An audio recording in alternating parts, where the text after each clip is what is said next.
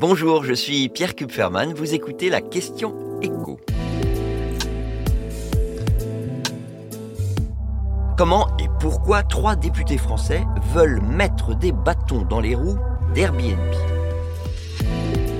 Les locations de maisons et d'appartements de vacances sont dans le viseur de trois députés, l'écologiste Julien Bayou, le socialiste Iñaki Echaniz et Christophe Plassard, qui fait partie du groupe Horizon, qui est donc un macroniste. Ils viennent ensemble de déposer une proposition de loi pour rendre moins séduisante l'allocation de logements aux touristes. Alors déjà, il faut évidemment expliquer pourquoi.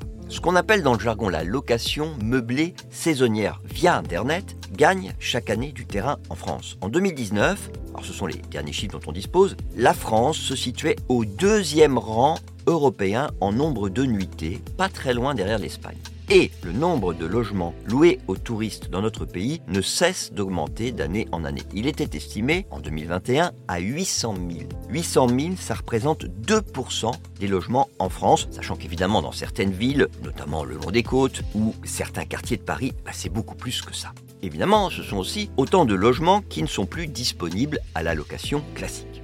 Et donc, que préconisent ces trois députés pour lutter contre ce phénomène? Eh bien, 1. Rendre la location saisonnière moins lucrative. 2. Restreindre la liberté de louer une maison ou un appartement à des touristes. Alors, évidemment, vous allez me dire, l'État n'a pas son mot à dire sur les tarifs des locations, c'est vrai, mais il a la main sur la fiscalité.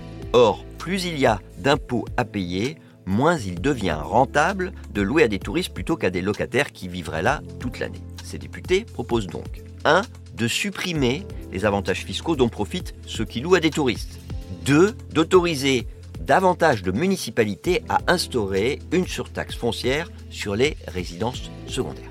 Et alors, sur la restriction de la liberté de louer, qu'est-ce qu'ils proposent ces députés? Eh bien, de réduire le nombre maximum de locations par année. On est aujourd'hui, je le rappelle, à 120 nuitées par an pour euh, une résidence principale, et ces députés proposent de passer le plafond à 90 jours, 90 nuitées comme vous voulez, et d'étendre surtout ce plafond aux résidences secondaires, ce qui serait assez révolutionnaire. Ils suggèrent aussi de mettre sur un pied d'égalité toutes les locations en matière de passoires thermiques.